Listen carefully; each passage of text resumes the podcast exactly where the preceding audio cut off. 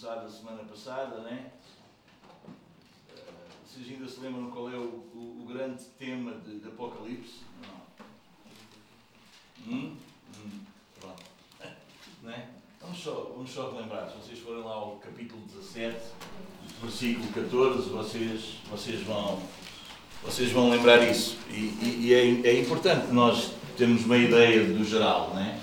do tema, do tema né? do que é que o livro o que é que o livro trata essencialmente, né? Essencialmente. E qual é o grande tema do livro do Apocalipse? Vejam lá se vocês conseguem lembrar aí lendo o versículo 17, no capítulo 17, no versículo 14. Vejam lá, o que é que diz lá? Quem quer ler?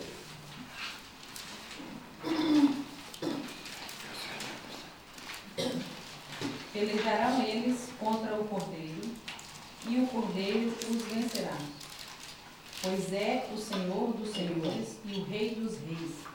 Vencerão também os chamados, eleitos e fiéis que se acham com ele. Então, lendo-nos este versículo, o que é que vocês acham que é o grande tema do Apocalipse? Qual é? Vitória de Cristo. A vitória de Cristo e da. Bem, Cristo Sabe, o risco da heresia, o risco da, da, da, da, doutrina é que para ser uma boa doutrina ela está sempre próximo de uma grande heresia. Vocês entendem?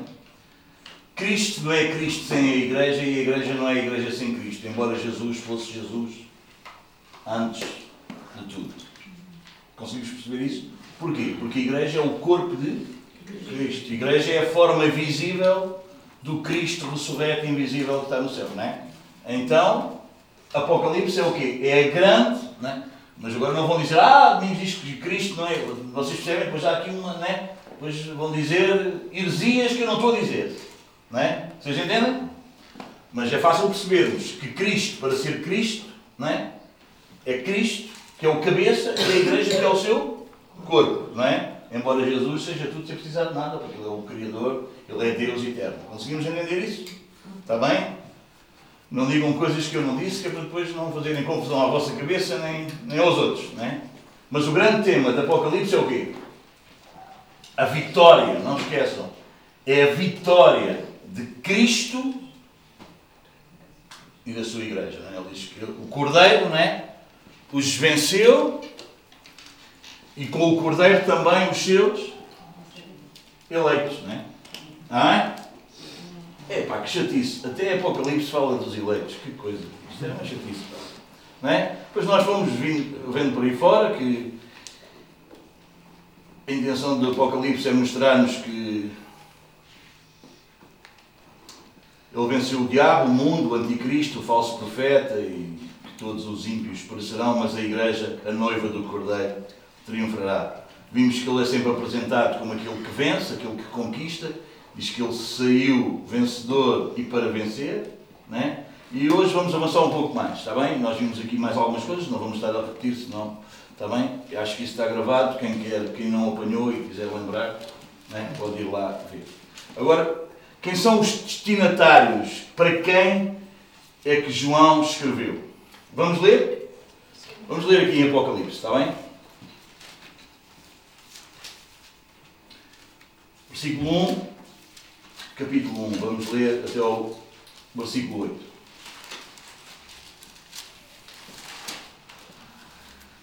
Revelação de Jesus Cristo, que Deus lhe deu para mostrar aos seus servos as coisas que em breve devem acontecer. Este devem acontecer não é um palpite, talvez aconteçam. Este devem acontecer é têm que acontecer.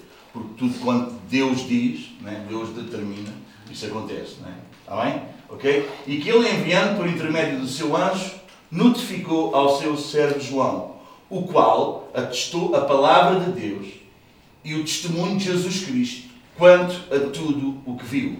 Bem-aventurados aqueles que leem e aqueles que ouvem as palavras da profecia e guardam as coisas nelas escritas, pois o tempo está próximo.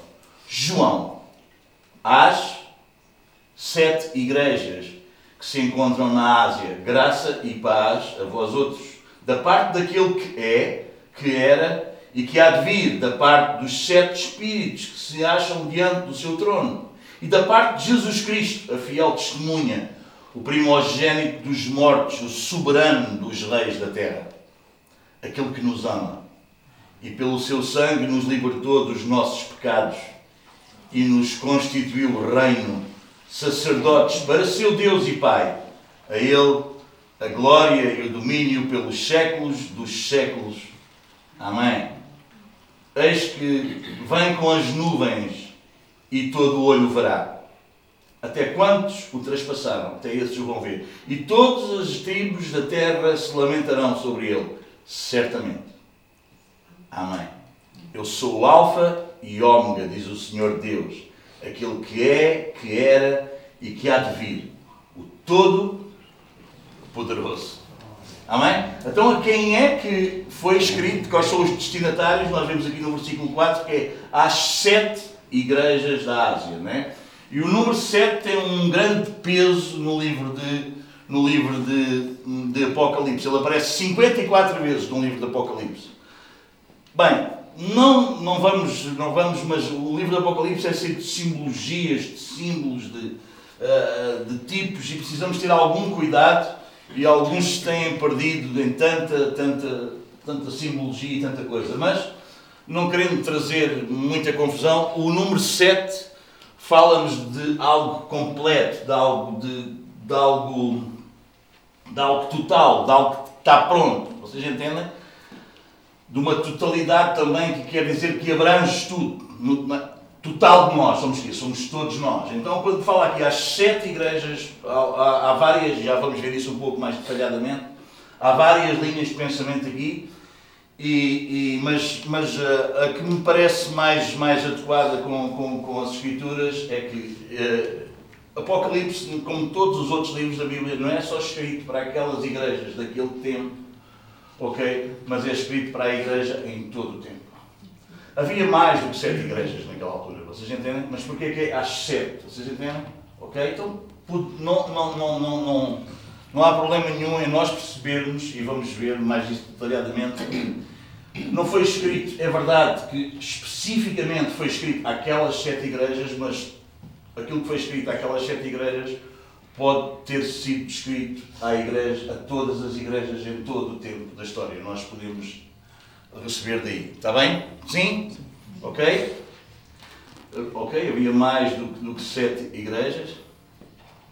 As sete igrejas, diz Eduardo Maxwell, que eles são representativas das demais igrejas uh, e possivelmente em todo o Império, procurando aplicar as verdades espirituais do Apocalipse à era atual, não será demais dizer que estas igrejas são representativas da igreja de hoje. Com este pensamento, há aqui várias, várias, várias, várias uh, linhas de pensamento.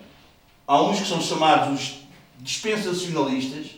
Eles entendem que as sete igrejas representam tipos de igreja que têm existido por toda a história da igreja.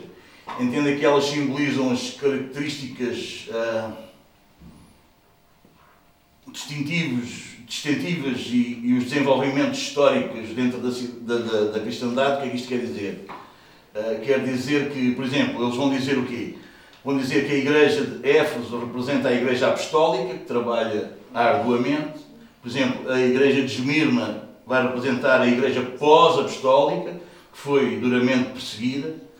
Uh, a carta à igreja de Pérgamo, a igreja de Pérgamo representa uh, a Igreja mundana, depois do Império de Constantino, que transformou a Igreja, ele juntou a Igreja com o Estado, de Roma, vocês entendem? Então eles vão dizer que isso é a Igreja de Pérgamo, uh, indo por aí fora, sendo a Igreja corrupta da Idade Média. Sardes, eles vão dizer que é a Igreja da Reforma, com a sua reputação, com a ortodoxia, mais a com, mas com muita ausência de espiritualidade, de gente fria, muito ortodoxa, mas com um coração frio também, não, não sem amor, vocês entendem? A, a Filadélfia é a igreja dos reavivamentos modernos, dos empreendimentos missionários, isto muito no século XIX.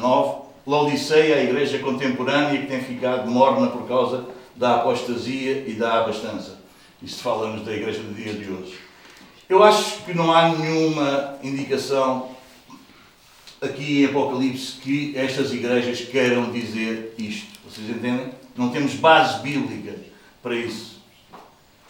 Acho que eles estão um bocadinho equivocados nisto. João, na verdade, escolheu estas sete igrejas para que elas servissem para representar a igreja toda. Apocalipse era e é para toda a igreja. Este é o livro destinado a todos os cristãos e em todos os tempos. Não podemos limitá-lo a esta visão uh, fechada. Vocês entendem?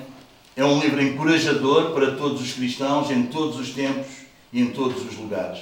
Há três grandes escolas de interpretação do Apocalipse. Bem, isto vai, não, não quero perder muito tempo com isto, mas só para vocês eh, depois também ficar registado e, um, e se calhar lá mais adiante nós vamos, ou numa, numa classe diferente, nós podemos estudar isto mais ao detalhe.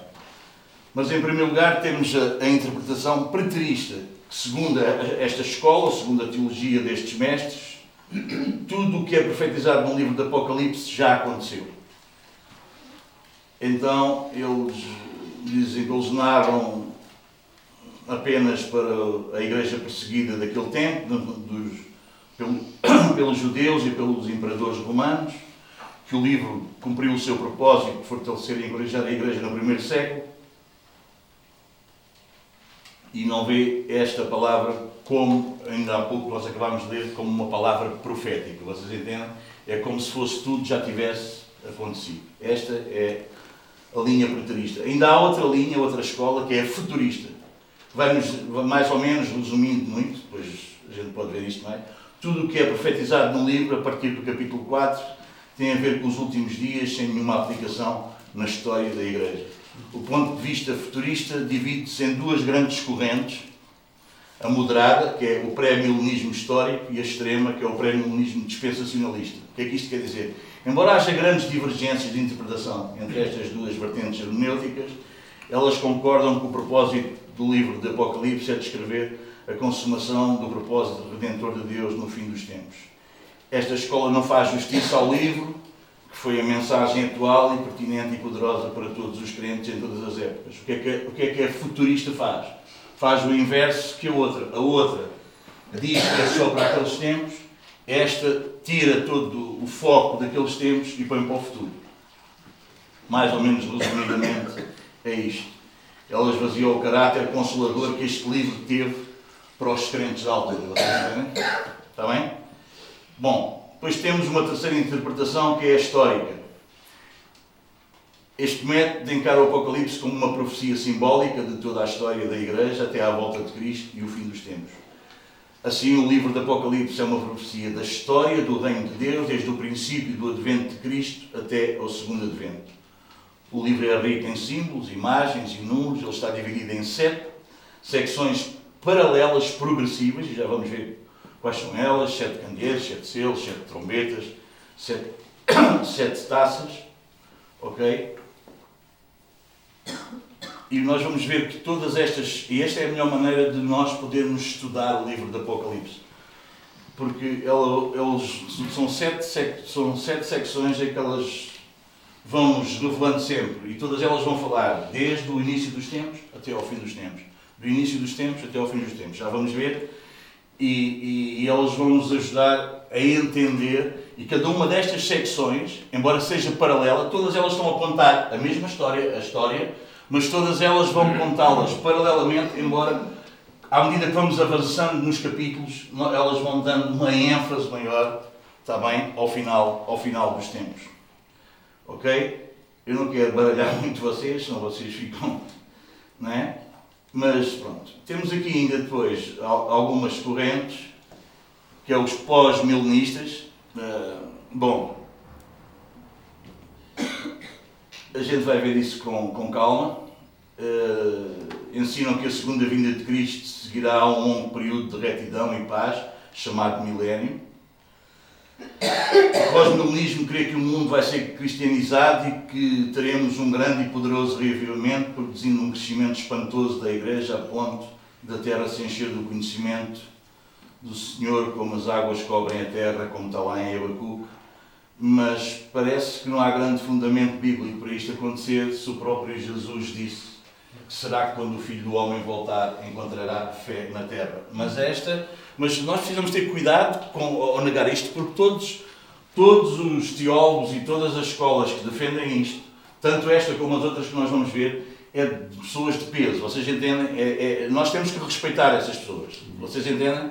Eh, embora uns defendam uma coisa e outros defendam outra, nós não podemos dizer está completamente errado, está completamente certo, porque todos eles são pessoas de peso na história da Igreja. Não é? esta, esta, esta, situação do milénio está em Apocalipse 20 só. Aquilo ocupa ali meia dúzia de versículos, vocês percebem? Mas é uma questão que o pessoal gosta e aquela cena toda. Não é. Bem, eu não sei se vocês entendem. Acho que. Bom, está lá, precisamos estudar, não é? Mas às vezes a gente andamos aqui à guerra uns com os outros por causa de uma coisa que é pá. Se já foi, sabe de ser, se virá, se deixou de ser, e então. Não é? E então? E arranjamos aqui, às vezes, aqueles atritos. Não é, não é uma questão, vocês entendem? Porque todas estas linhas têm, têm gente de peso Agostinho de Hipona, sei lá, tanta gente é, de peso, de pais da igreja, que têm peso, é, que nós seguimos tanta coisa rica que eles nos ensinam, que nestas coisas eles, eles divergem, né? e às vezes podemos, por causa disto, arranjar aqui confusões e, e pronto, e acho que não vale a pena, não é? Uh, bom. Este ponto de vista pós-milenista foi o ponto de vista defendido praticamente por todos os grandes protestantes e comentaristas evangélicos conservadores durante o século XIX. Homem, homens como Jonathan Edwards, Charles Hodge, Benjamin Whitfield, famosos teólogos do seminário de Princeton, foram defensores do pós-milenismo. Muitos missionários foram influenciados por esta interpretação e muitos hinos que nós cantamos hoje foram escritos inspirados por esta visão. Esta corrente, contudo, deixa de perceber que antes da vinda de Cristo estaremos vivendo um tempo de crise e não um tempo de despertamento espiritual intenso e universal. Não é? é por isso que há, alguma dificuldade em, em, em, aceitarmos isto. O mundo não vai ficar melhor à medida que nós vamos avançando. A Bíblia é clara acerca disto. Por isso é complicado nós aceitarmos, vocês percebem, nós aceitarmos isto assim de, bom, de ânimo leve, porque nós percebemos, porque não podemos pegar num bocado da Escritura e depois aplicar isso a tudo. Não podemos. Temos que pegar em toda a Escritura né? e, e ver o que é que toda a Escritura que não se contradiz nos diz. E toda a Escritura não nos diz que o mundo vai ficar melhor. Antes nos diz né? vai ficar pior. Sim ou não? Todos nós temos consciência disso. Paulo, não, Paulo nos disse, nos últimos tempos são tempos trabalhosos, os homens vão ficar cada vez piores. Há gente com aparência de piedade, mas não tem, não revela nenhum poder, não é? Sua vida é uma vida que não tem nada a ver com Deus, com santidade, com as Escrituras, não é? Então, ah, bom, então como é que é este? Vocês percebem? Então temos aqui alguma, alguma, algumas, algumas dificuldades em dizer, não, pronto, não é este, é este, é assim. Sim? Ok, manos? Martin Lloyd John, eh, ele vai lhe dizer, a dificuldade que pessoalmente encontra no ponto de vista pós-milenista é que parece haver um ensino tão claro nas Escrituras que longe de haver uma era áurea perto do fim, haverá um tempo de grande tribulação, quando a Igreja será sujeita a terríveis provações e haverá pavorosa e terrível guerra. Aliás, existe um versículo que eu já vos disse, uma declaração que até onde a compreendo, diz Martin Lloyd John, é suficiente para eliminar o ponto de vista pós-milenista. É Lucas 18.8, né, quando Jesus disse quando, quando tudo o Filho do Homem voltar, encontrará fim, encontrará fé na terra. Ok? Bom, então ele vai aqui combater isto. Depois temos o pré-milenismo. Ensinam os pré-milenistas que a segunda vinda de Cristo não seguirá, mas precederá o milénio. O premilenismo foi a posição oficial da Igreja primitiva até ao quarto século. Os pais da Igreja, como Justino, o mártir Tertuliano, Lactâncio, Pápias, Irineu e Hipólito, escreveram sobre a tribulação pela qual a Igreja passaria e eles vão defender aqui o, o, o, o. Ainda temos outra corrente. Bom, e temos outra corrente que é a milenista. Os amilenistas não creem no milénio literal, eles creem que o milénio é um período indeterminado que vai da primeira à segunda vinda de Cristo. No quarto século, o mais destacado teólogo da Igreja Ocidental, Agostinho de Hipona, passou a defender uma nova interpretação acerca do milénio. O reino milenar de Cristo e seus santos foi igualado à totalidade da história da Igreja. Essa interpretação foi chamada amilenismo. Amilenismo uh, quer dizer, uh, eles, uh, os fumadores protestantes continuam com o amilenismo agostiniano. As confissões de fé reformada, sem exceção, abraçaram também o amilenismo. Esta corrente parece-nos parece a que mais consistentemente interpreta o livro do Apocalipse com alguma integridade hermenêutica, mas, mas tem algumas, algumas dificuldades. Nós vamos ver isto à medida que vamos, está bem? Então não dá, não dá para eu chegar ao pé dos irmãos e dizer, olha, esta, nós, esta, porque há coisas numas, há coisas noutras que nós não podemos, vocês entendem? E há aqui alguma, alguma, alguma dificuldade, está bem? Os milenistas, embora creiam no milénio, não o interpretam de forma literal. Os amilistas creem que o milénio está hoje em processo de realização. Ele vai da primeira à segunda vinda de Cristo. Ok?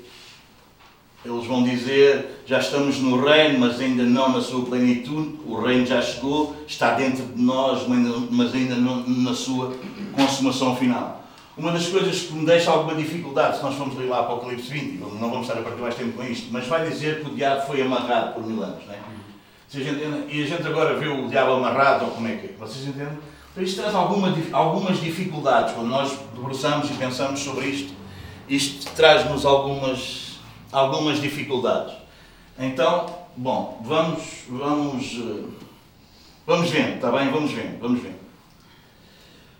Vamos avançar, está bem? Depois eu tenho que baralhar bem a vossa cabeça, vocês não ficaram a perceber nada do que eu vos disse, mas é só para eu vos mostrar que eu li estas coisas, eu sei estas coisas, e isto não vai fazer nada com vocês mas uh, talvez numa classe mais profunda nós vamos aproveitar isto. Vamos aproveitar, vamos aprofundar isto mais.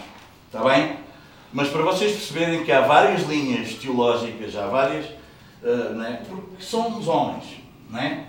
E, e, e, a questão é, ah, mas isto é gente que não. Não, é, é gente capaz, é gente que, que, que foi, que, que, interpretou as escrituras. Mas se calhar isto também não é um assunto tão, tão, tão. Não é? Vocês não acham? Eu acho que naquilo que é fundamental para a nossa salvação, uh, Deus foi bem claro. Amém? O resto, não vale a pena nós andarmos à guerra uns com os outros. Não é? Ah, ele vai ver. Não é? Quando Jesus voltar, a gente vai ver. E nós sabemos que ele vai voltar. E isso todos eles estão de acordo. Todos eles estão de acordo que Jesus vai voltar, que a igreja vai subir com Jesus, que a igreja vai, não é? que a igreja vai reinar com Jesus, que há céu e há inferno, que aqueles que são igreja vão viver eternamente com Deus, que aqueles que são ímpios vão viver condenados no inferno, no lago de fogo e enxofre. Isso todos eles estão de acordo. Agora o milénio aqui e lá, tiras daqui, metes lá, pões depois, pões antes, bem. Vocês entendem? Mas naquilo que é basilar, naquilo que é fundamento de fé, Todos eles, todos eles estão de acordo, está bem? Uh, alguém dizia, para um aluno de primeiro ano de seminário é fácil explicar as coisas. Para um de terceiro e quarto ano é muito difícil. Vocês entendem? Porque nós lemos aquilo e achamos, bom, é assim. Mas depois vamos ler mais. E vamos ler mais. E vamos ler mais. E afinal já não é tudo assim. Gente, afinal a gente já não sabe tanto como achava que sabia. E depois a gente vai. Não acontece assim com vocês, nem, vocês, nem eu, nem vocês fomos ao seminário. Mas quanto mais a gente lê, mais a gente vai percebendo que não sabia tanto, mas isto estava tão claro, agora aparece aqui. Como é que é, não é? E às vezes parece que Deus quer nos baralhar todos. Não, eu acho é que ele é de uma dimensão que a gente não consegue abarcar, não é? Senão ele não era Deus. E a gente somos bem pequeninos, bem, bem grãozinhos de areia no meio de tudo isto que ele criou e mais de tudo isto que ele criou, de quem ele é, está bem? E gente que gosta de arranjar problemas, vai pegar em coisinhas e vai arranjar dificuldades e problemas. Uh, gente que mais do que estar cheio de conhecimento, que só incha. lê esta palavra pensando no seu autor e no seu criador. E quando eu vejo, irmãos, como é que. Quando eu vejo estes homens que passaram a vida debruçados nas Escrituras, fechados em lugares, estudando as Escrituras, e eles mesmo assim, quem sou eu para querer aparecer aqui diante de vocês e dizer, olha, é esta? Não dá. Lamento, é impossível. Ele é bem maior. Esta palavra é bem mais do que nós podemos pegar e dizer, olha, é isto. Não é? Em muitas questões, noutras não, noutras nós temos convicções, temos certezas, somos inabaláveis, firmes, mas noutras. Amém? Sim? Então o livro do Apocalipse deve ser visto não como uma mensagem que registra os factos em ordem cronológica e linear, e vamos ver essas verdades num paralelismo progressivo. O Apocalipse consiste em sete secções paralelas entre si, cada uma delas descrevendo a Igreja e o mundo desde a época da primeira vinda de Cristo até à sua segunda vinda. Cada secção descreve uma cena do fim, a cena do fim vai ficando cada vez mais clara até chegar ao relato apoteótico da última sessão. Estas sete secções estão guardadas em duas divisões principais. A primeira divisão vai do capítulo 1 ao capítulo 11, a segunda divisão vai do capítulo 12 ao capítulo 22. A primeira descreve a perseguição do sistema do mundo e dos próprios ímpios contra a Igreja. Vocês percebem? É o mundo, os ímpios, é? contra a Igreja. A segunda secção vai nos mostrar a perseguição de quê? Do diabo, do dragão, da serpente não é? e de todos os seus agentes. Está bem? Contra a Igreja. Vemos no capítulo 11 vemos o conflito entre os homens, ou seja, entre os crentes e os incrédulos. O mundo ataca a Igreja e a Igreja sai vitoriosa e ela sai vingada e protegida. Nos capítulos 12 a 22, este conflito tem, o seu significado, tem um significado ainda mais profundo. É a manifestação exterior do ataque do diabo contra o Filho do Homem. O dragão ataca a Cristo, sendo rechaçado, dirigido, onde ele dirige toda a sua fúria contra a Igreja. E para o ajudar, ele tem a besta, a grande meretriz, que é as falsas religiões, mas todos esses inimigos da Igreja serão derrotados no fim. Amém?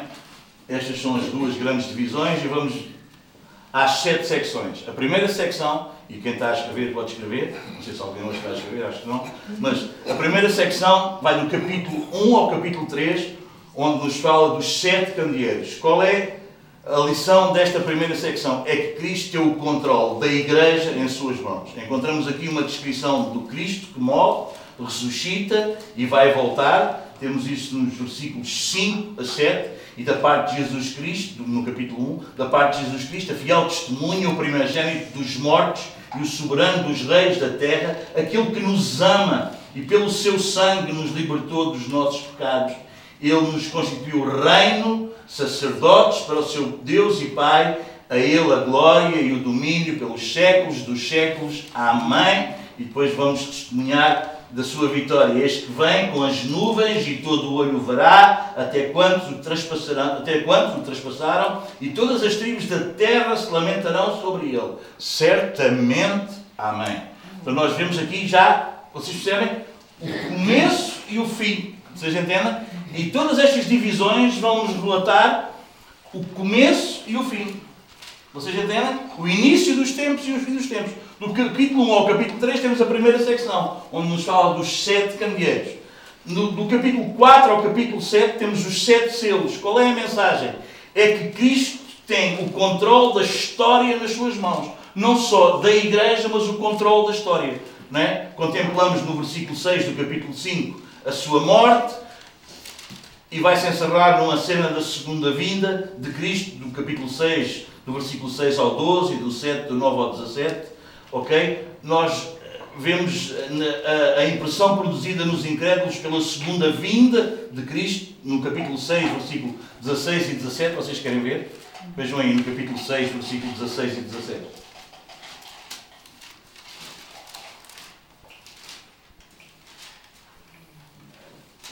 Talvez o 15. E os reis da terra, os grandes comandantes, os grandes, os comandantes, os ricos, os poderosos, e todo escravo e todo livre se esconde nas cavernas e nos penhascos dos montes, E disseram aos montes e aos rochedos: Cai sobre nós e esconde-nos da face daquele que se assenta no trono e da ira do Cordeiro, porque chegou o grande dia da ira deles, e quem é que pode suster-se? Mas em contraste, nós vamos ver o que acontece aos Salmos, no capítulo 7, versículo 16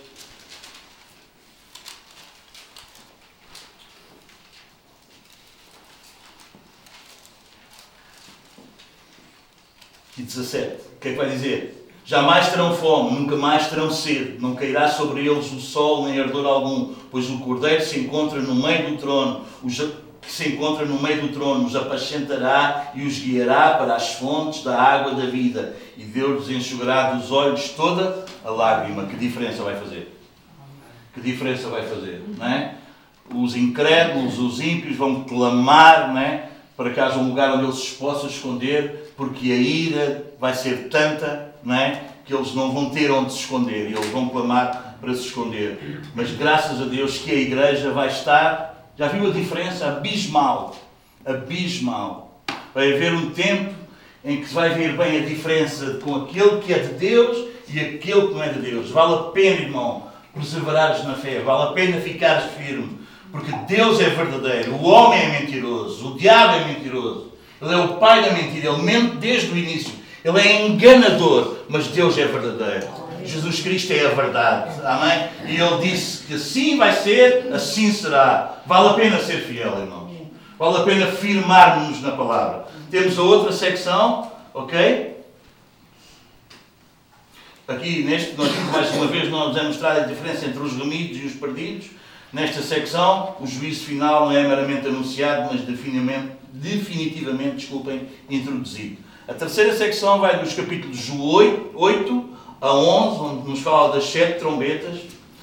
Aqui nesta secção vemos a igreja vingada, protegida e vitoriosa. Havendo começado com o Senhor como nosso sumo sacerdote, vamos lá ao, ao, ao versículo 3 do capítulo 8, assim, veio outro anjo e ficou de pé junto ao altar com um incensário de ouro e foi-lhe dado muito incenso para oferecê-lo com as orações de todos os santos sobre o altar de ouro que se acha diante do trono.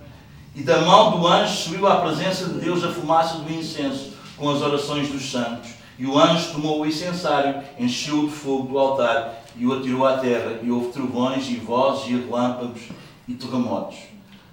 Agora vamos ver o avanço do juízo final no capítulo 10, versículo 7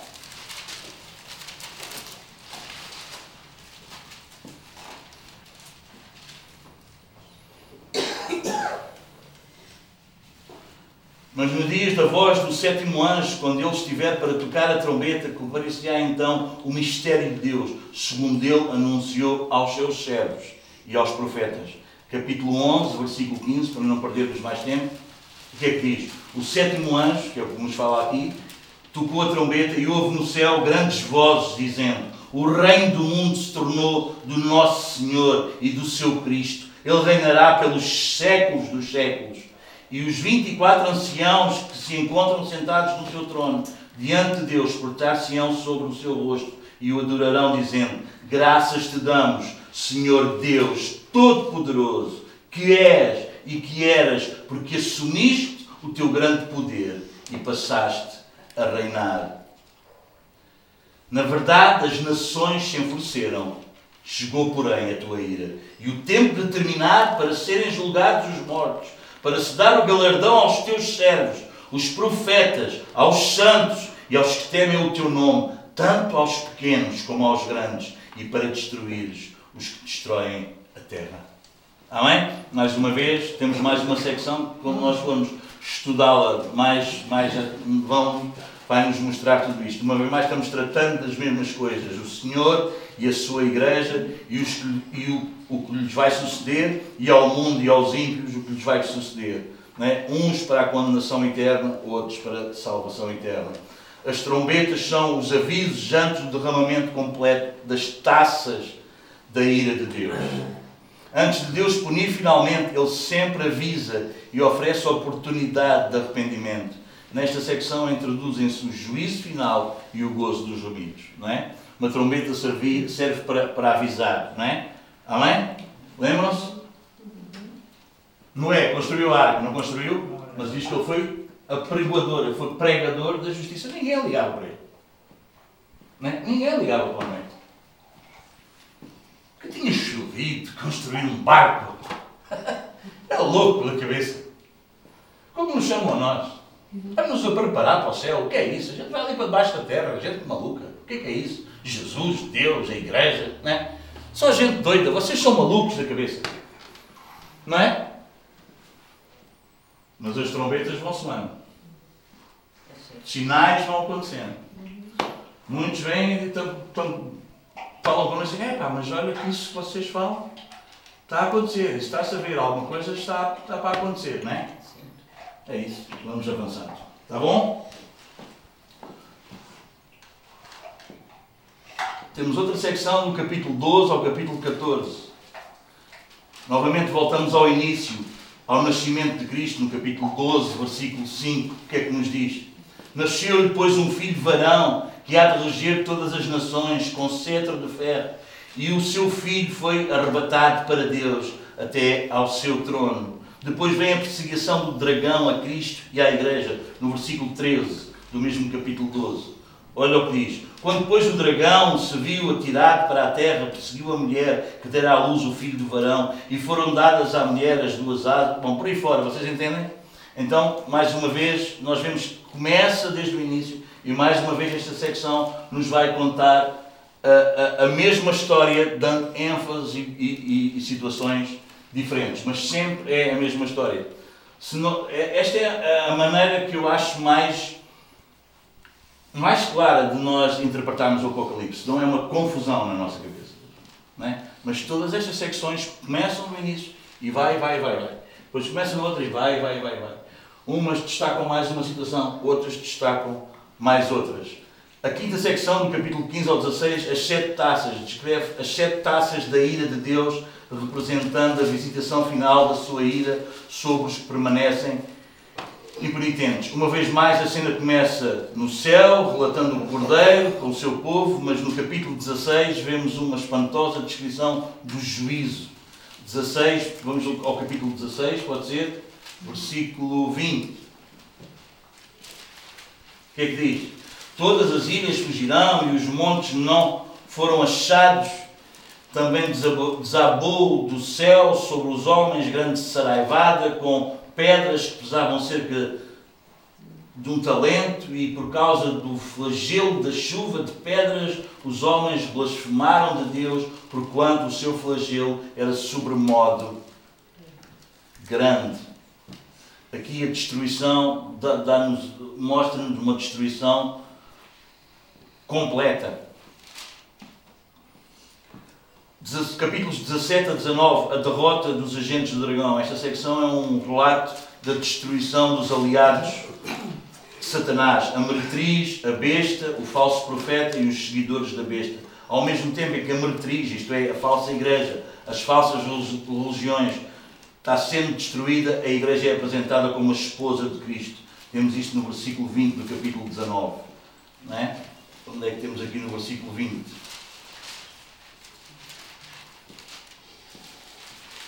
Mas a besta foi aprisionada e com ela o falso profeta, que com os sinais feitos diante dela seduziu aqueles que receberam a marca da besta e eram os adoradores da sua imagem. Os dois foram lançados vivos dentro do lago de fogo que arde com enxofre. Os restantes foram mortos com a espada que sai da boca daquele que estava montado no cavalo, e todas as aves se fartaram com as suas carnes. A grande festa das núpcias ocorre o juízo final é relatado outra vez e uma grande distinção entre redimidos e perdidos ocorre novamente. No capítulo 19 há uma descrição detalhada da gloriosa vinda de Cristo. Dos versículos 11 em diante nós podemos ler. E vi o céu aberto e eis um cavalo branco. O seu cavaleiro se chama Fiel e verdadeiro, e julga e peleja com justiça. Os seus olhos são chama de fogo na sua cabeça. Há muitos diademas, tem um nome escrito que ninguém conhece, senão ele mesmo. Ele é vestido com um manto tinto de sangue e o seu nome se chama o Verbo de Deus. e seguiam-no os exércitos que há no céu, montando cavalos brancos com vestiduras de linho finíssimo, branco e puro. Sai da sua boca uma espada afiada, para com ela ferir as nações, e ele mesmo a regerá com cetro de ferro. E pessoalmente pisa o lagar de vinho do furor da ira do Deus Todo-Poderoso. Tem no seu manto e na sua coxa um nome inscrito: Rei dos Reis e Senhor dos Senhores.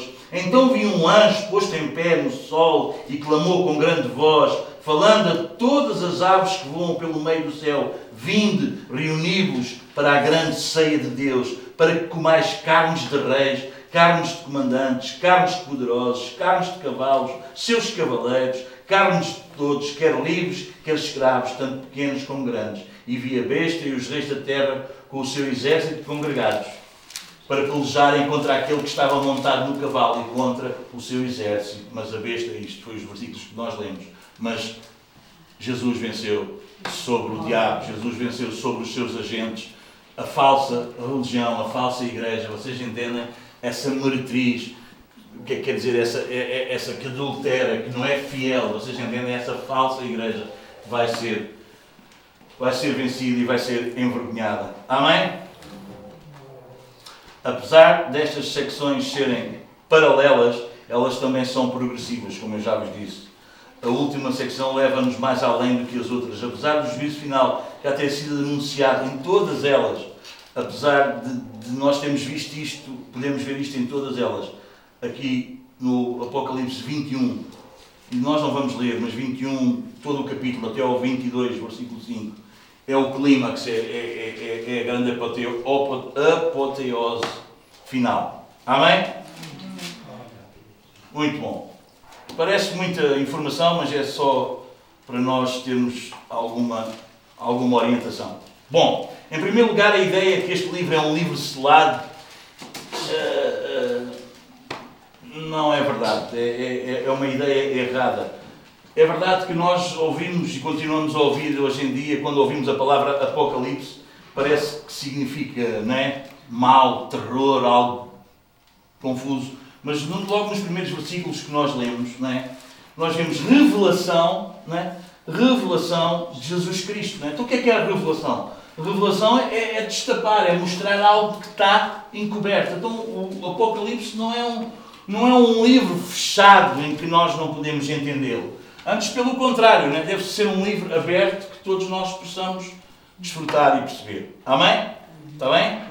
Significa tirar o véu, descobrir o que está oculto. A ordem de Deus no, no capítulo 22, 10, veja lá o que é que diz. Quem quer ler?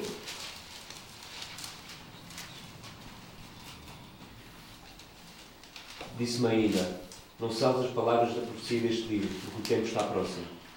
Pronto, esta é a ordem, né? Não feches, não, não é? Tem que. As coisas que em breve devem acontecer, uh, que nós vimos no, no, capítulo, no, no, capítulo 1, versículo 1, quando lemos lá no início. Uh, este em breve mostra-nos que há uma, há uma há uma tensão entre o futuro imediato e o mais distante. Vocês entendem? É, é, dá a ideia, é, é, este, este imediato é estão para acontecer. Podem acontecer a qualquer momento. Vocês entendem?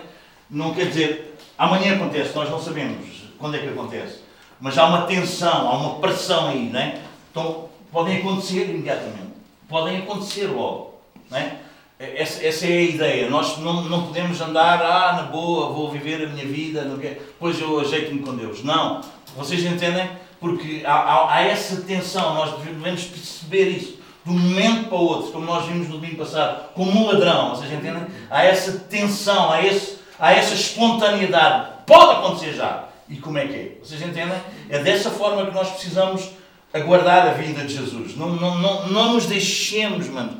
Sabe, não, não, não vamos fazer como Ló. Ló era um irmão nosso, vocês entendem? Era um homem justo, era um homem. Mas sabem, ele foi avisado pelos anjos para sair de Sodoma. E sabem o que é Ele demorou-se ali. Ou seja, ele ainda ficou ali. Sabe o que é que aconteceu? Os anjos tiveram que agarrar neles e sacá-los lá. E às vezes há gente que anda na igreja, mas ainda anda um bocado ligado ao mundo ainda anda um bocado ligada. Vocês entendem? Há uma urgência. Nós não podemos brincar com estas coisas. Nós não podemos andar em cima do muro. Vocês entendem? Nós não podemos querer uma coisa e outra. Bom, nós não podemos achar, bom, ainda há tempo. Talvez eu vou ficar melhor para a semana. Ah, isso é muita coisa. Vocês entendem? Não. De imediato estão para acontecer. Isto deve-nos trazer um alerta, deve trazer um, um, um senso de, de de, de, surpresa, de como é que eu vos hei de dizer? De. Bem, pode acontecer a qualquer momento. Não é? Imaginem, né? A gente está ali, sei lá, Paulo, lá na obra, e a parede está assim meio.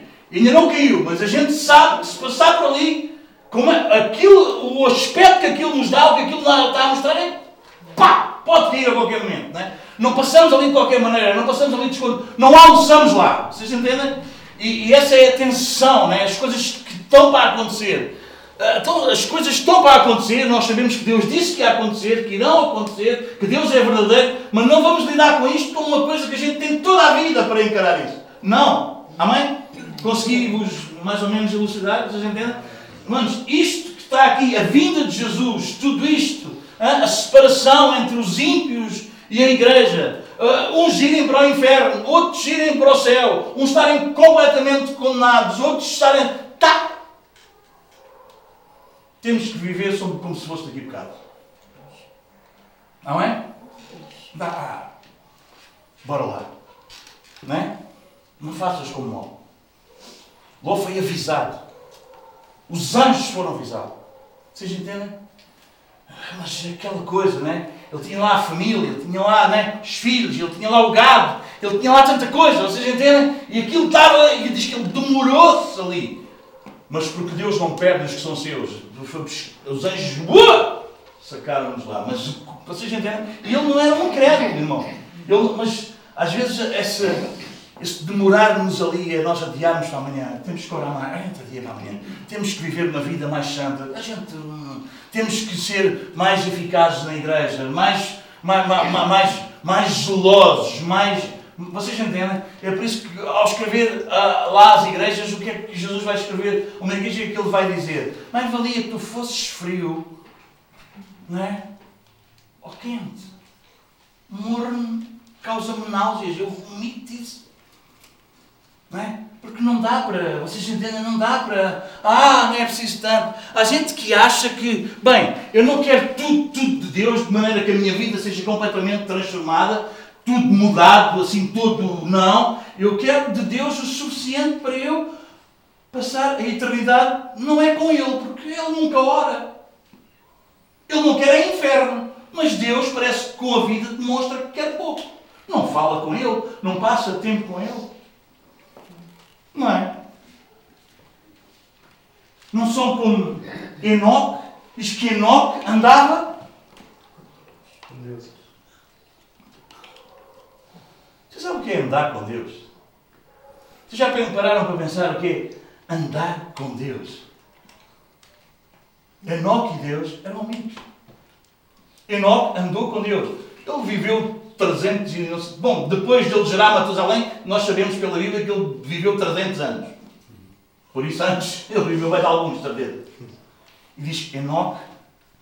Eu preguei isto no casamento do André, lembras-te? Não. Sobre Enoque.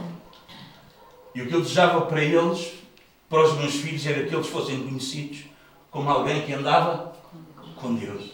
Andar com Deus é incrível. Nós precisamos ser conhecidos como gente que anda com Deus.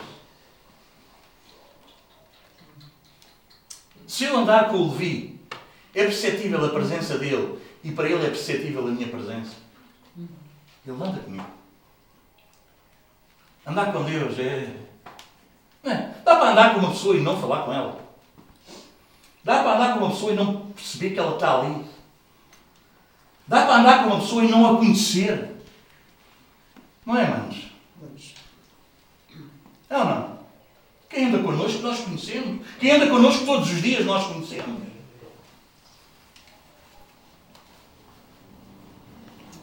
Não é? Conhecemos o, os segredos um do outro. Andamos. Hum? É ou não é? Como devia ser. É ou não é? Enoque andava com Deus. E Deus deu testemunho disso. Sabem? Hebreus, não é isso que a gente tem que ir em Apocalipse, lá estou eu boa devagar. Mas, a, a, mas, mas, mas Hebreus fala-nos de Enoque e a seguir ele tem um versículo. Sabem qual é o versículo? Vocês conhecem muito bem. Hebreus 11, 6, 5 diz que Enoque andou com Deus e depois já não foi achado porque Deus o trasladou. E depois assim qual é o versículo 6? O que é que diz 11, 6? Sem fé é impossível agradar a Deus. Porque aqueles que se aproximam, aqueles que andam com Deus, devem saber que Ele. Diga lá. Que Ele. Não conhecem o versículo 6 de Hebreus 11? Que Ele existe. Enoque sabia que Deus existia todos os dias da vida dele. E porque ele sabia que ele estava próximo, aquele que se aproxima, deve crer que ele existe e que é galardoador e que ele recompensa aqueles que o, que o buscam. Essa é a percepção. Esse é viver pela fé. Porque se não viveres assim, Deus não se agrada. Sem fé é impossível agradar a Deus. Mas aqueles não é, que sabem que Deus existe, os que se aproximam de Deus e sabem que Deus existe, também sabem que que Ele é galardoador, que Ele recompensa, que andar com Deus não é uma coisa qualquer, que andar com Deus é uma segurança, que andar com Deus Deus não nos deixa na mão, que andar com Deus não é uma coisa qualquer, é uma garantia. Que andar com Deus é andamos tanto, tanto, tanto, tanto com Ele, que qualquer dia, Júlio, lá vamos nós, como é Enoque. Mas Ele é aquele que nós temos a percepção dele todos os dias. Hum? Não estou só. Estou metido neste caos, mas não estou só. Ele está aqui. Ele está ao meu lado. Aleluia. Não é? Tão bonita a palavra, não é? Eu agora já gostava de pregar isto e não pregar Apocalipse. Hã? Vamos lá? Vamos lá. Vamos lá. Louvado seja Deus. A segunda ideia que há. Uh, ainda estamos aqui na, na, na, na, na primeira, na primeira ideia, que, que é um livro fechado, mas não deve ser. De todos os livros da Bíblia, ele tem a maior visão panorâmica da história e do controle máximo que Deus tem sobre ela. As coisas podem ficar difíceis, mas Deus sabe o que está a fazer. Deus está a guiar a sua igreja à Nova Jerusalém, onde Ele enxugará as nossas lágrimas e onde habitaremos com Ele para sempre. Amém? Apocalipse ajuda-nos nisso. Não é um livro fechado, é um livro que nos dá garantias e consolo e segurança. Amém? O nosso fim não é numa sepultura, o nosso fim é glorioso, reinando com Cristo para todo o sempre. Amém? O seu segunda ideia do livro do Apocalipse que o pessoal tem é que é só tragédia, catástrofes, caos. Uh, hoje em dia é isso, quando se fala de Apocalipse, os filmes, tudo isso, não é? Uh, tornou-se sinónimo de tragédia. Mas Apocalipse não fala de caos, mas da pessoa e do plano vitorioso e triunfante de Cristo e da sua igreja. Para nós não vai haver caos, irmãos. Para nós vai haver um lugar onde habita a justiça.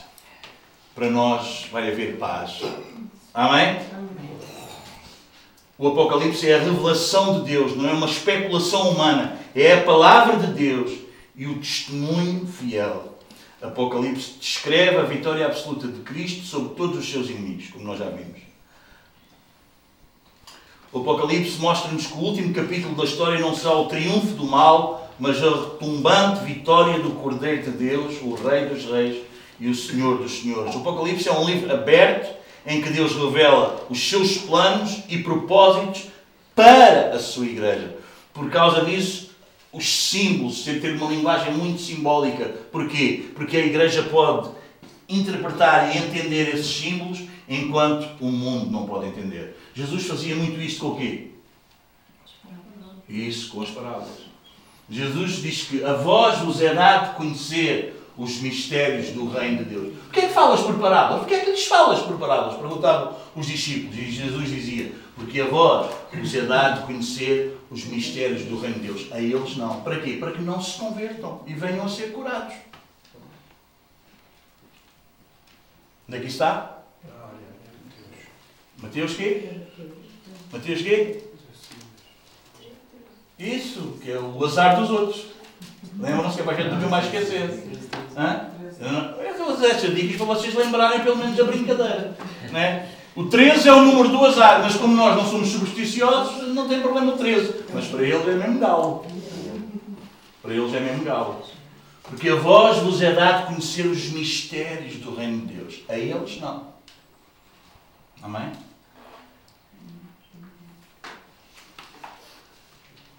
Nem toda a gente pode estudar a Bíblia.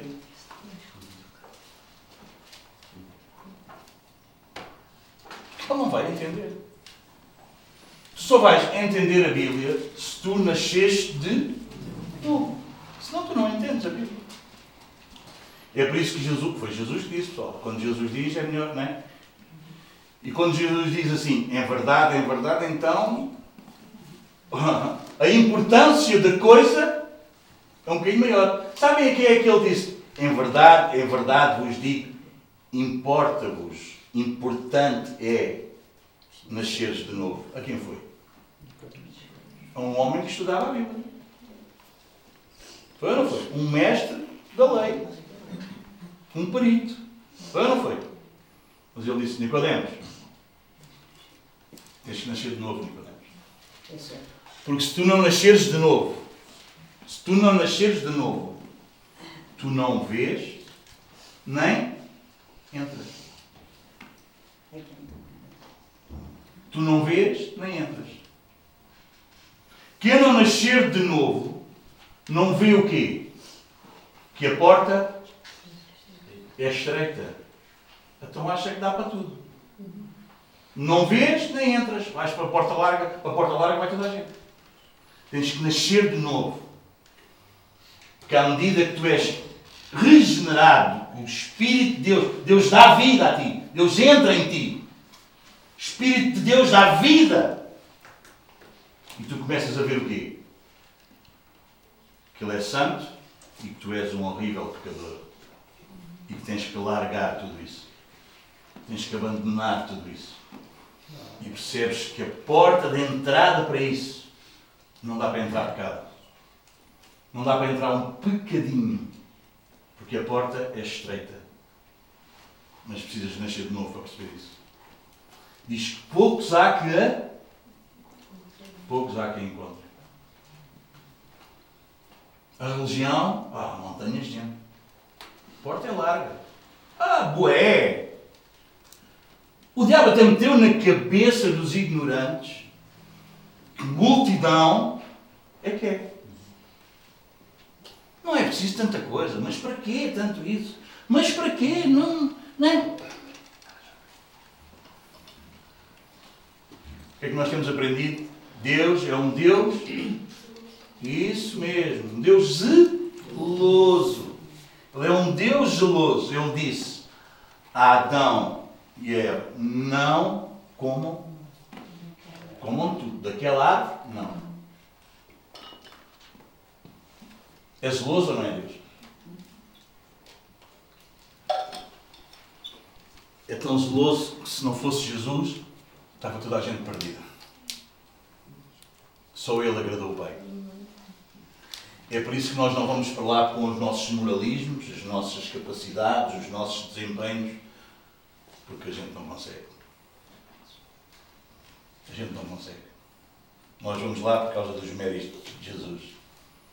E por outra coisa, porque Ele, na sua imensa sabedoria e graça, e determinação e propósito e beneplácito, a sua boa vontade, decidiu, dentre esses todos que mereciam ser condenados, escolher alguns.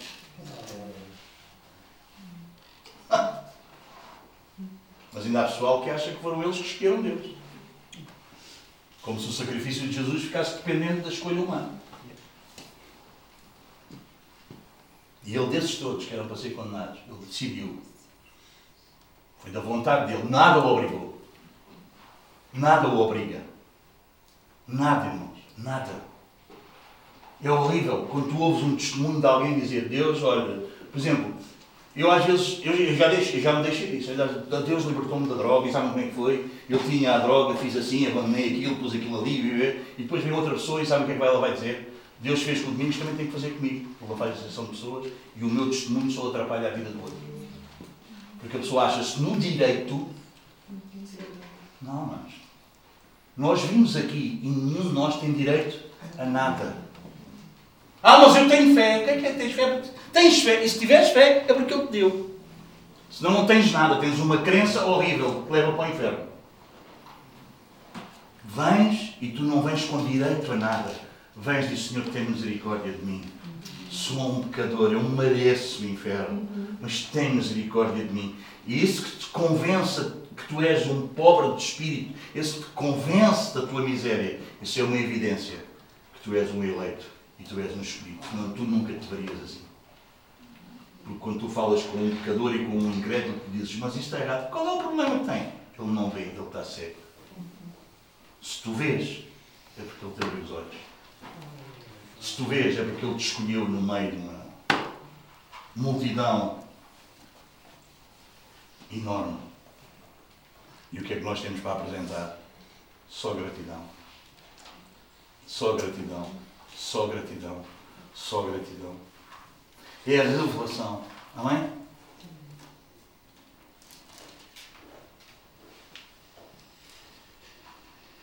Ele venceu a meretriz. Ora bem, vamos avançar para não perdermos mais tempo aqui. Vamos avançar. Qual é o instrumento que Deus usa para nos trazer, para nos revelar?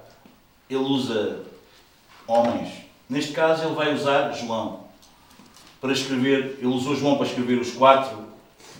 O quarto, desculpem, o quarto Evangelho, as cartas, primeira, segunda e terceira de João, e agora aqui o Apocalipse. O objetivo, quando, ele, quando João escreveu o Evangelho, foi alertar as pessoas para crerem em Cristo. O objetivo das cartas foi para elas terem a certeza da vida eterna. E o objetivo do Apocalipse é alertar os crentes para estarem preparados para a segunda vinda de Cristo. Deus usa os seus servos de forma incomum. Ele é capaz de transformar tragédias em vitórias. Como nós vimos, ele foi colocado na ilha, não é? o governador Domiciano, Domiciano o segundo Nero, que arrogou para si o título de Senhor e de Deus, baniu João para a ilha de Patmos, uma colónia penal na costa da Ásia Menor. Mas ao mesmo tempo que se achava fisicamente em Patmos, achou-se também em espírito, e Deus abriu o céu e revelou-lhe revelou as coisas que em breve devem acontecer. Num tempo em que a igreja estava sendo massacrada, pisada, perseguida, torturada, João recebe a revelação de que o noivo da igreja, o Senhor absoluto dos céus e da terra, está no total controle da igreja e da história. Roma até foi capaz de pôr João lá na ilha, solitário, mas não pôde impedir que ele pudesse ver o céu aberto. Roma até pode impedir João de se relacionar com pessoas, com os seus irmãos, mas não pode impedir que ele entrasse na sala do trono e estar na presença do Deus Todo-Poderoso. Aleluia. Aleluia. Manos, aqui até podemos encontrar portas fechadas. Mas tu és um filho de Deus, o céu estará sempre aberto para ti. Aqui até podes ser impedido de ter muitos relacionamentos.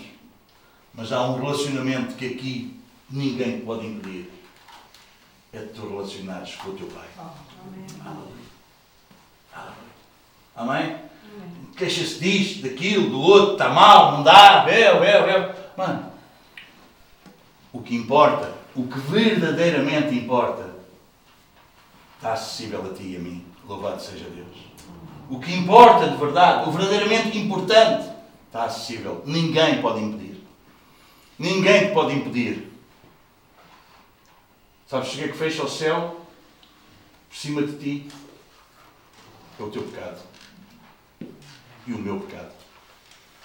Diz que são os nossos pecados que fazem separação entre nós e Deus. Mas também diz que se nós confessarmos os nossos pecados, Ele é fiel e justo para nos perdoar e purificar toda a nossa iniquidade. Não vale a pena esconder pecado, mas vale confessar o pecado. Amém? Não vale a pena. O livro traz uma saudação de encorajamento e não de medo. Vai nos dizer graça e paz. Esta saudação não é de terror, mas é de uma doçura e de encorajamento para uma igreja que está a passar por muita tribulação e martírio. A graça e a paz são enviadas à igreja pela Trindade, pelo Pai, pelo Filho, da parte de Deus, do Espírito e do Filho. Amém? Como é que a igreja deve ver o noivo? Qual é o perfil do noivo? Versículo 5 do capítulo 1. E da parte de Jesus Cristo, a fiel testemunha, o primogênito dos mortos e o soberano dos reis da terra. Em primeiro lugar, ele é revelado como a fiel testemunha. Jesus, Jesus foi fiel durante todo o seu ministério. Nunca deixou de testemunhar sobre o Pai, mesmo na hora do sofrimento e da morte. Ele sempre foi fiel. Como profeta, ele veio para revelar o Pai. Eu vim para fazer a vontade do meu Pai. Em segundo lugar, ele nos é revelado como o primogênito dos mortos. Ele é o primeiro a ressuscitar em glória. Ele está vivo para todo o sempre. Ele é o primogênito porque é o primeiro da fila e nós vamos logo atrás dele. Jesus matou a morte. Ele venceu o nosso último inimigo. Uma igreja que está enfrentando o martírio precisa saber que o seu Deus venceu o poder da morte. Amém? É por isso que eles não tinham problemas de, de dar a vida, de morrer. Amém? E o desafio para nós ainda hoje é ser fiel até à morte. E eu te darei a coroa da vida. Ser fiel até à morte não é de ser, não é uma questão só de ser fiel até ser velhinho e ele nos chamar. É, é, é isso também, mas não é só isso. É, se possível, eu morro por isso, mas eu sou fiel. Mas eu sou fiel. Amém? Uma, a noiva do cordeiro não tem mais a morte à sua frente, mas atrás de si. É isso mesmo. Nós já morremos com ele há dois mil anos atrás. Amém?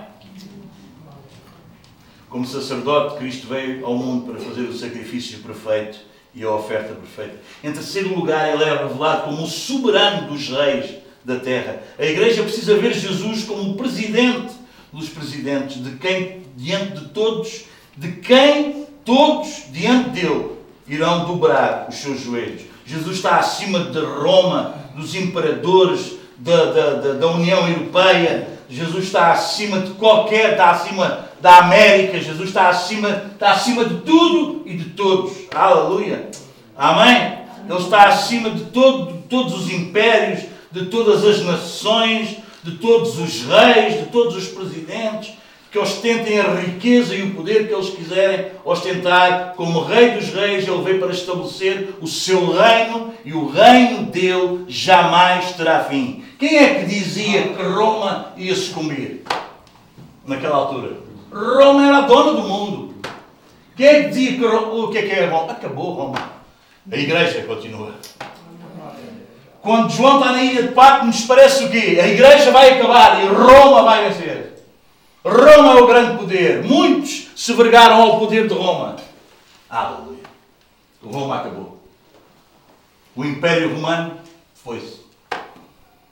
Mas a igreja, o reino de Deus, é para todo sempre. Aleluia. As coisas não são o que parecem. As coisas não são o que parecem. É por isso que Paulo diz: não atentando nós para as coisas que se veem, mas para as que se não veem. Porque as que se veem são temporais, mas as que se não veem são eternas. Aleluia. Aleluia. Para que é que tu atentas, mano? Para que é que tu atentas? Por que é que nós atentamos? Onde é que está a nossa atenção? O que é que preenche a tua vida? O que é que preenche o teu coração? O que é que preenche a tua mente? No que é que tu te ocupas? Que é que há tanta gente ansiosa hoje? Cheia de ansiedade. Tudo é oh, uma aflição. Temos para as coisas que se vê. Não quer dizer que temos que ser irresponsáveis, que vamos levar a vida de uma maneira relaxada. Não, isso é pecado, levar a vida de uma maneira relaxada. Nós temos que ter gente séria, comprometida, honrar os nossos compromissos. Sim, é verdade.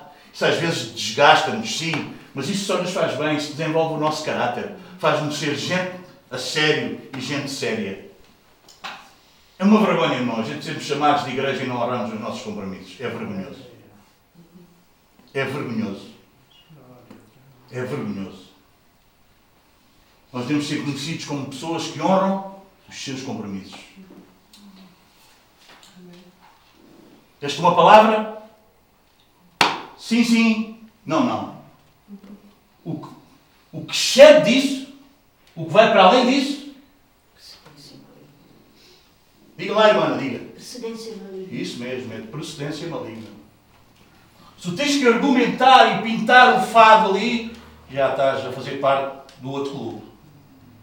Já estás a ser usado pelo outro. Isso Não é?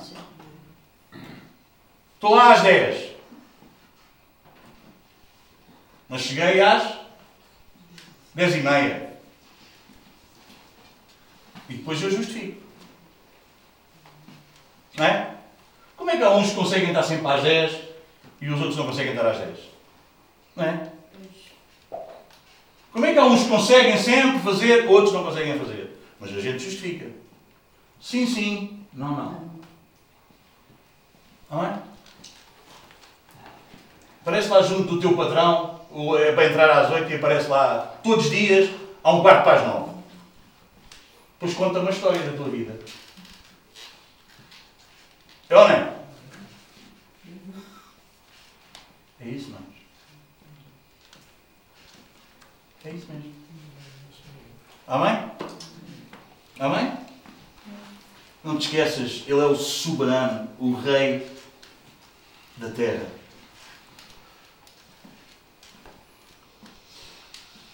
Como é que a igreja se deve posicionar diante do seu noivo?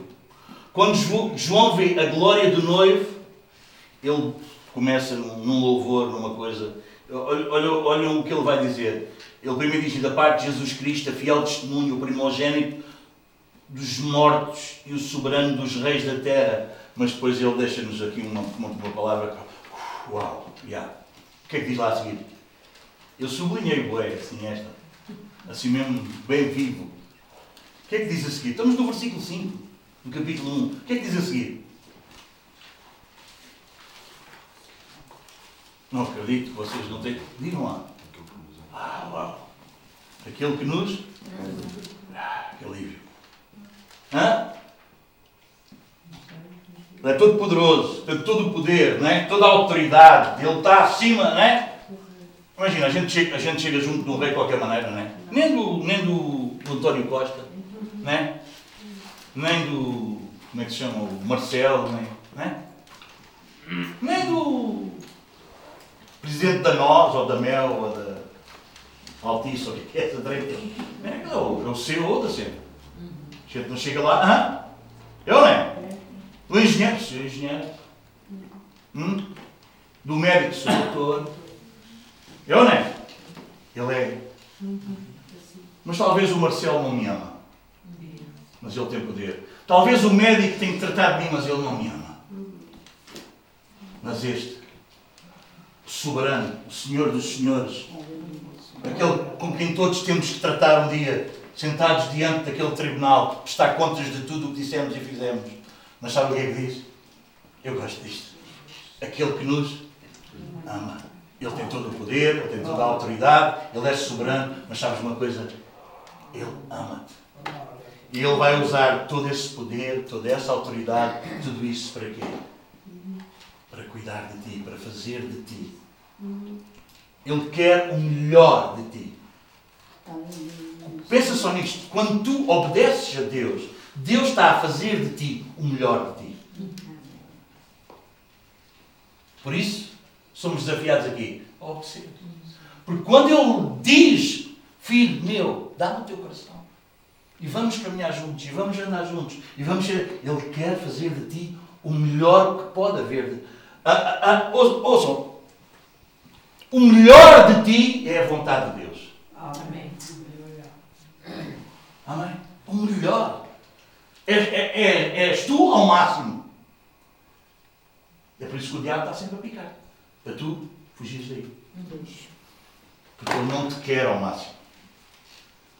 Ele não te quer que tu dês o máximo que tu podes dar. Que tu sejas o máximo que tu podes ser. Que tu resplandeças a maior luz que tu podes brilhar. Ele não quer que isso aconteça. É por isso que é uma luta. É por isso que o reino de Deus se alcança com violência. Há gente que acha que o reino de Deus é passar férias. É um fim de semana na praia. Não. O reino de Deus, disse, disse Jesus, para se entrar no reino, é com violência, é com luta, é violento. Queres que eu te explique com violência? Alguém trata-te mal, tens de tratar bem. Isso é violento. Alguém te ofende, tu bem dizes, isso é violento. Alguém, tu andas uma milha e é para andares duas. Isso é violento. É luta. É luta. O reino de Deus é pede. Não fiques aí à toa. Não, pede. Deseja. Queres muito. Pede. Porque aquele pede vai receber. Busca. Não aches que abres ali e lês versículo. Não. Busca. Busca. E encontrarás. Está fechado! Bate! Bate! Bate! Será que nós conseguimos perceber isso? Bate! Tu chegas a uma porta que está fechada e tu bates, o que é que tu estás a querer dizer? O que é que tu estás a querer dizer com isso? Que tu queres entrar. Que tu queres que a porta seja. Batei e abrir-se-vos-á. Não, todas estas promessas são para nós, são para ti, são para mim, mas isso não acontece hum, na praia, explicientemente. Não! É com violência, é com luta, porque é uma luta da carne com o espírito. Há um, há, há um sinal à nossa volta, à tua volta e à minha volta, não querendo que tu sejas o que Deus planeou para tu seres. Deus disse: a terra é para vocês. É garantido, é ou não é? É garantido. Mas havia lá os filhos da Naca, havia lá os gigantes que era preciso derrotar. Deus faz a promessa, mas Deus também te diz como é que tu alcanças a promessa. E incondicional. Porque a promessa é para ti, a promessa é para mim, a promessa é para nós, para os nossos filhos e a todos quantos Deus Nosso Senhor chamar. Mas isso é com luta.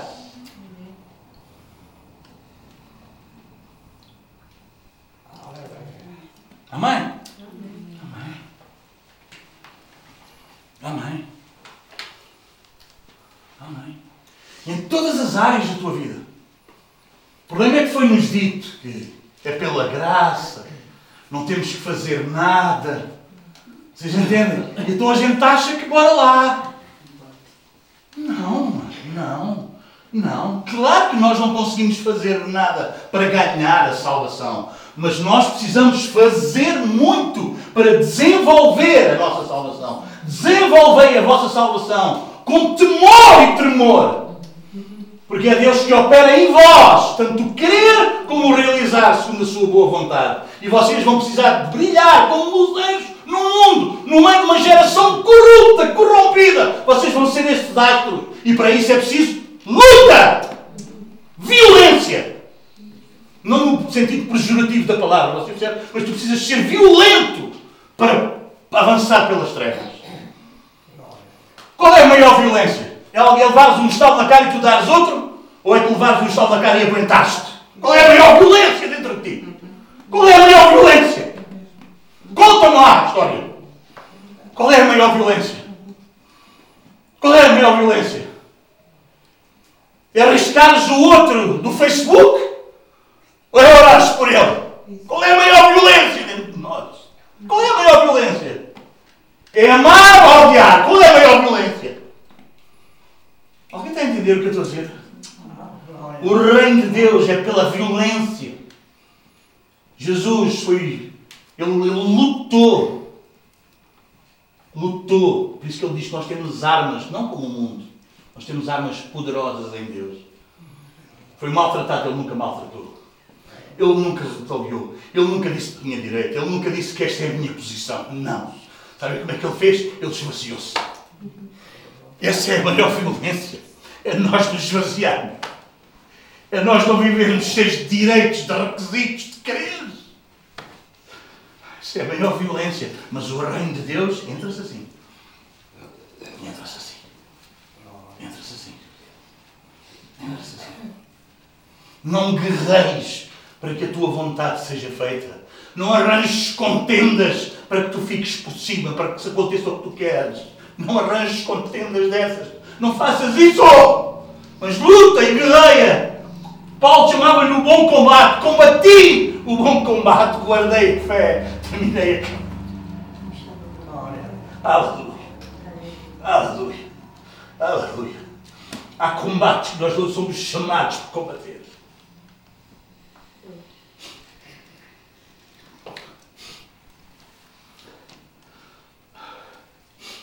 E um combate que nós não fomos chamados para combater é nós achar que toda a gente tem que nos ouvir.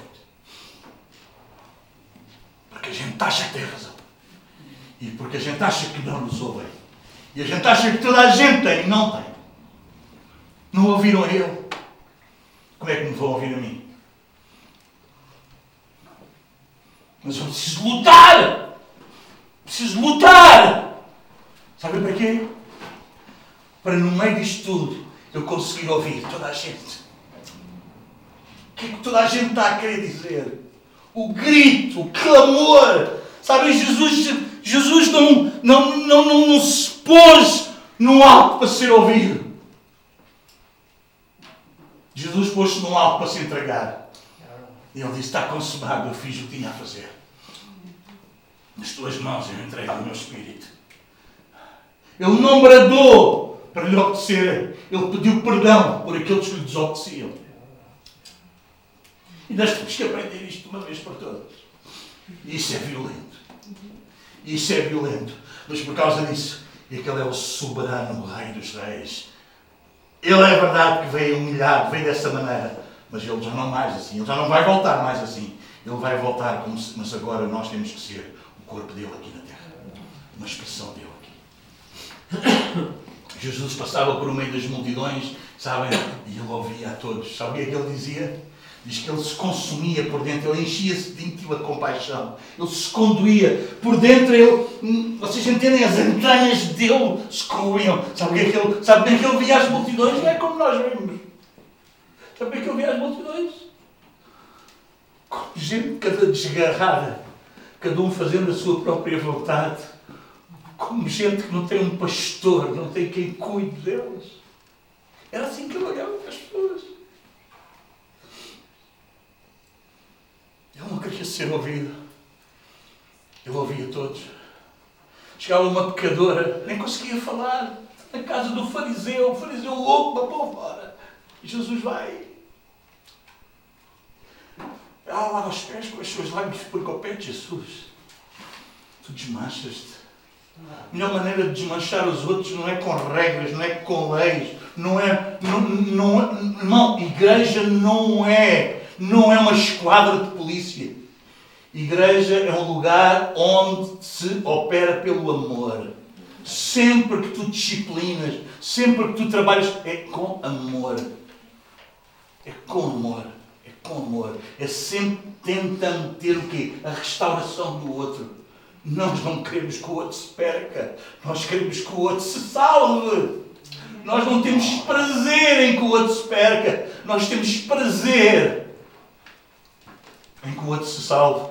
Lá em Romanos 12, o que é que nos diz? O amor não seja fingido, hipócrita. Apegai-vos ao bem, detestai o que é mau.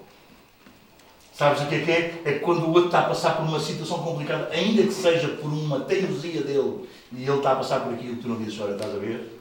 Eu aviso. Jesus fez isso com Pedro. Pedro, tu vais me negar, Pedro. Tu estás... Não, eu! Pedro, tu vais. Tu vais, o diabo vai, vai, o diabo está-vos a peneirar e tu vais. Mas eu já pedi ao Pai para que tu não percas a fé. E o Pedro lá foi cheio de força própria. Mas lembram-se, quando Jesus ressuscita, o que é que ele disse às mulheres? O que é que ele disse a Maria? Vai,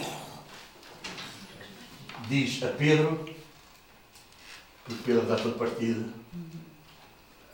Porque quando tu tens fé e tu eras, tu ficas todo partido. Tu não ficas em paz, tu não ficas bem. Tu ficas de rastos. E Pedro estava de rastos. Mas Pedro precisava de um passo para além do estar de rastos. Precisava, Pedro precisava de um passo para além da vergonha do que ele tinha feito. Pedro precisava se arrepender. E sabem o que é que nos leva ao arrependimento? Não é a ira de Deus. Não é a lei de Deus. O que é que diz lá em Romanos 4? É a bondade de Deus que nos leva ao arrependimento. É eu perceber, eu merecia mesmo ser afastado, não ter mais hipótese nenhuma, porque o que eu fiz é. Mas vem Jesus e diz: Pedro, tu amas-me, Pedro. E Pedro diz: Eu amo-te. Pedro, tu amas-me, Pedro. Pedro, tu amas-me. Três vezes. Sabem quantas vezes ele negou? Três vezes Jesus lhe perguntou: Pedro, tu amas-me, Pedro? Tu sabes, Senhor. E Pedro, Pedro percebeu assim, eu não me posso armar. Isso já correu mal. Eu não posso armar, eu não posso achar. Eu não posso achar diante de ti, Senhor, eu não posso achar. Senhor, tu sabes, tu sabes todas as coisas. Tu sabes quando eu me levanto, quando eu me deito. Tu, eu ainda não tinha forma, tu já, tu me teceste no ventre da minha mãe. Tu sabes o que eu vou falar antes das palavras saírem da minha boca. Sabes tudo. Eu não. O que, que- é que nós vamos dizer? O que é que nós nos vamos justificar diante de um ser que nos conhece por dentro e por fora? O que é que nós vamos fazer com ele? Pedro diz: Senhor, tu sabes todas as coisas. Tu sabes que eu te amo. Mas o meu amor não é assim tão forte. Mas o meu amor não é assim tão forte.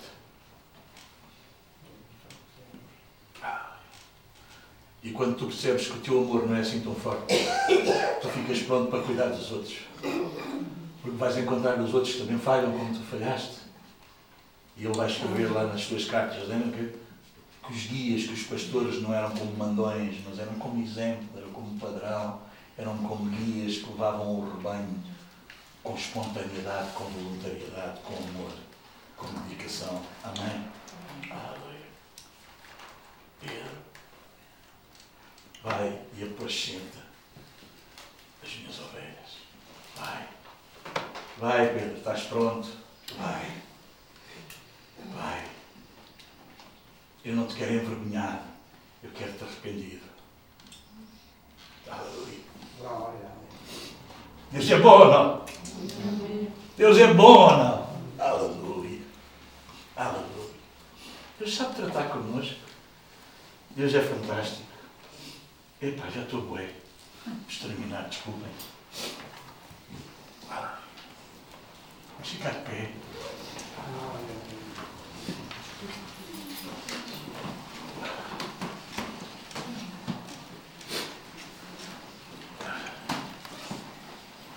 Enquanto eles se preparam para.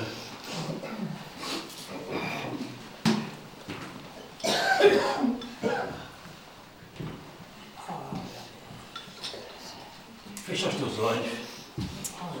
Aleluia. Aleluia. Aleluia. A revelação de Jesus Cristo. Apocalipse é revelação.